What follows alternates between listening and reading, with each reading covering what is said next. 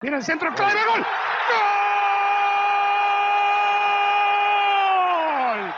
Ça réveille, hein? Eh oui, un petit goal, ça fait du bien pour commencer. Alors, c'est le premier podcast de notre histoire, hein, la vôtre et la mienne. Bon, vous, vous êtes habitué sans doute euh, à, des podcasts. Euh, beaucoup d'entre vous me disaient Didier, tes blogs, tout ça, c'est bien, mais des fois c'est pas pratique, tu pourrais pas faire des podcasts. Euh, eh bien, je vais faire de temps à autre des, podcasts. À quel rythme? On verra bien, on va voir déjà si ça vous plaît. Comme indiqué dans le, petit texte qui présente l'affaire, eh bien, il va y avoir de l'humeur euh, liée à l'actualité, il y aura de l'histoire, il y aura des histoires, et puis des sentiments, vous me connaissez, euh, de l'humour euh, ici et, là. On va voir, on va voir. Donc, le titre de ce premier podcast, c'est L'homme qui sauva le PSG. Eh, le PSG. Et dans la seringue, chaque fois, il y a des histoires, des, des matchs qui terminent en eau de boudin. C'est devenu compliqué. Ce club, vous le reconnaîtrez, les premières années, ouais, il y avait une certaine logique. Et puis, et puis il y avait Leonardo. Donc, il y avait une certaine crédibilité, une vision, on, va dire. En tout cas, on avait ce, sentiment. Et puis, le, le tampon euh, sportif entre une direction qui, découvrait quand même le, football, même si le président était un ancien grand champion de, tennis, et, l'entraîneur. Parce que être entraîneur aujourd'hui, euh, c'est pas une sinécure, et quand vous avez euh, un paquet de divas dans, votre équipe, euh, les égaux, etc. La presse, évidemment. Le PSG est une équipe exposée. Donc, voilà, c'est pas du luxe. Et puis, Leonardo est parti. Alors là, ça a été le grand vide. Patrick Kluivert, maintenant Antero Henrique, mais Antero Henrique fait pas le tampon, quoi. Lui, il traite des transferts, etc. Il prend jamais, ou presque, la, parole auprès des, médias. Et puis arriva, donc, l'homme qui sauva le PSG. Parce qu'en plus, on a l'impression, au niveau de, la direction, au sommet du sommet, que, que, Nasser El Khelaifi, euh, d'un autre côté, le bougre, il a beaucoup de casquettes. Il est ministre, sans portefeuille certes, mais ministre du gouvernement qatari. Il est président de la fédération de tennis, qatari toujours, il est président de Bein, PDG, Media Group, etc. Bein, il euh, n'y a pas que Bein France, hein, je veux dire, ils sont aux États-Unis, ils sont partout, quoi. Bon, bref. Il est vice-président de la WEC Asian Tennis Foundation. Il est président de Qatar Sport Investment, QSI donc. Enfin, le, gars, euh, il peut pas, il peut pas être partout, quoi. Je, veux bien qu'il dorme trois heures par nuit, peut-être, euh, qu'il voyage en first class euh, qu'il travaille ses dossiers, mais enfin, c'est pas un surhomme. Et au quotidien, le, football, c'est de l'instantané. Hein je veux dire, vous avez vu la dernière déclaration de, Mbappé, tu sais pas, ça tire de tous les côtés, tu, tu sais pas d'où ça vient. C'est voilà, chaque jour, il peut se passer quelque chose. Donc, il faut quelqu'un au quotidien et le profil du gars, je vous l'ai donné. Et cet homme sauva le PSG. Je vous donne pas son nom, à vous d'être un peu perspicace. C'est assez facile, je pense. Son nom a d'ailleurs été évoqué, plus ou moins, ces derniers temps. Pour l'instant, pas de nouvelles, mais c'est l'homme qui peut sauver le PSG. C'est l'homme qui sauva le PSG. Il y avait The Man Who Saved the World. Quand même le mec qui a sauvé le monde connaissez ce film euh, avec Matt Damon, une histoire vraie, hein, dans, le, dans le début des années 80, dénommé Petrov, lieutenant-colonel euh, des forces soviétiques et tout, qui, heureusement, va éviter une guerre nucléaire, il y avait une erreur, etc. Bon, ça, c'est l'homme qui a sauvé le monde. Il y a The Man Who Sold the World, l'homme qui a vendu la Terre, le monde, enfin, tu vois, la, la, la planète, quoi. Ça, c'est une chanson de David Bowie, reprise par, par Nirvana, que vous connaissez aussi. Aujourd'hui, euh, bah, il y a pas mal de gens qui sont en train de vendre le monde. Mais c'est pas grave, c'est pas grave. Ils sont plus là quand, quand le monde mourra. Mais c'est autre chose. Là, c'est l'homme qui sauva le PSG. Rien à voir aussi avec l'homme qui tua Liberty Valence. Bon, il y a, y a état d'homme comme ça, plus ou moins providentiel ou dans le mauvais sens du terme aussi. Ici, c'est le bon. Alors, L'avantage de cet homme, c'est qu'évidemment, il connaît le football sur le bout des doigts. Je vous donne des indications. Il est respecté. Et il est respecté par les instances.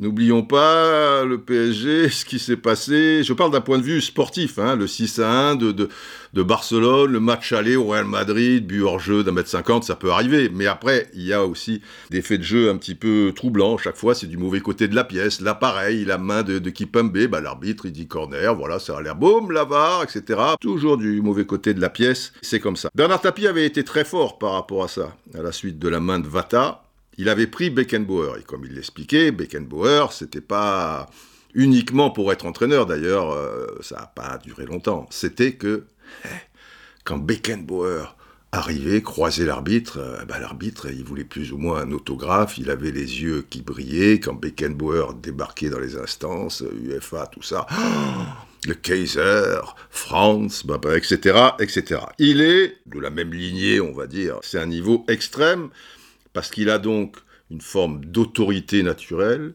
il connaît parfaitement les instances, même si son métier n'était pas à l'intérieur de, celle-ci. Je brouille un peu les pistes. Il a un, un, charisme, mais sa carrière parle pour lui aussi, et impose le respect, professionnel, mais également humain.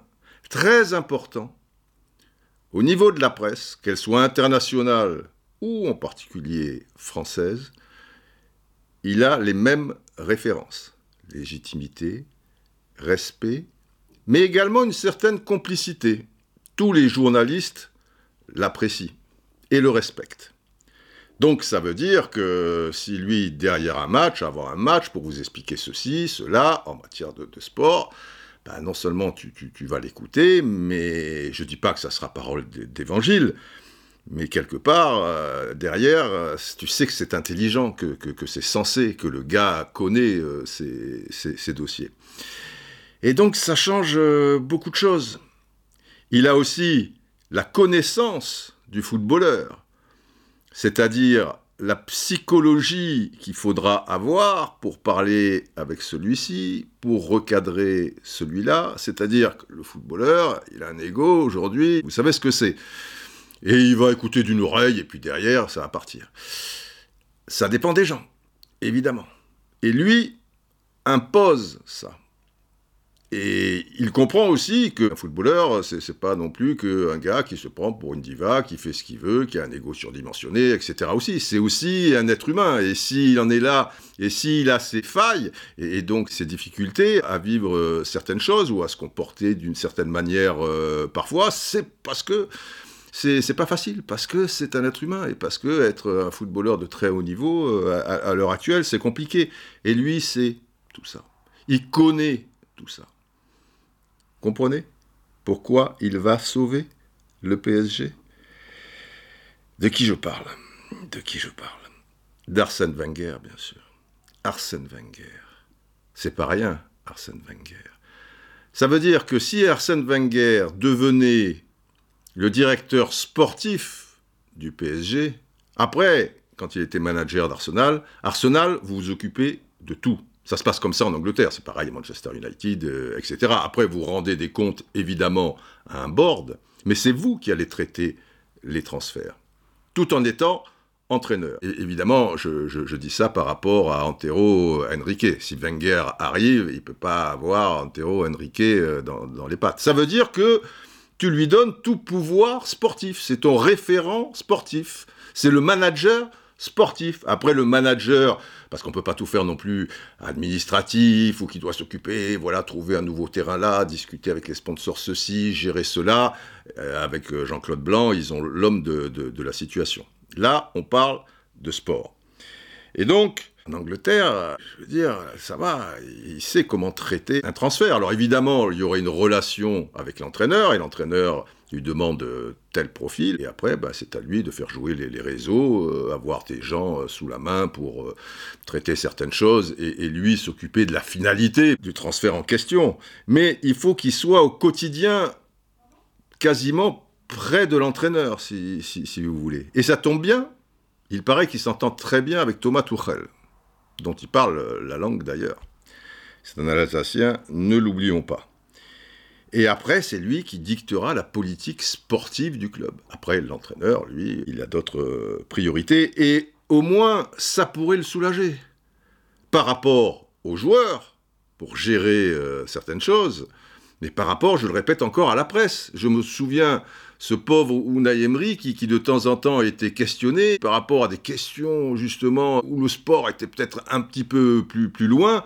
Euh, il, était perdu, il connaissait même pas la, réponse, quoi. Euh, il était livré à lui-même. Il faut qu'il y ait cette armure, si vous voulez, euh, qui, le protège. Et Arsène Wenger protégerait donc Tourelle aujourd'hui et un autre demain. Maintenant, pour terminer, est-ce qu'il en a envie?